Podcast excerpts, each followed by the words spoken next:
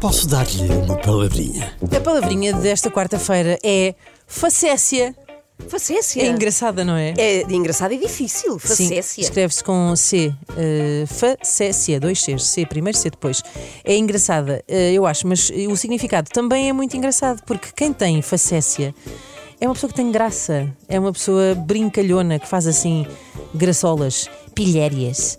Eh, e também serve como sinónimo da própria piada, do, do, do gracejo, assim, da chacota. Ok. Olha aquele ali a fazer facécias.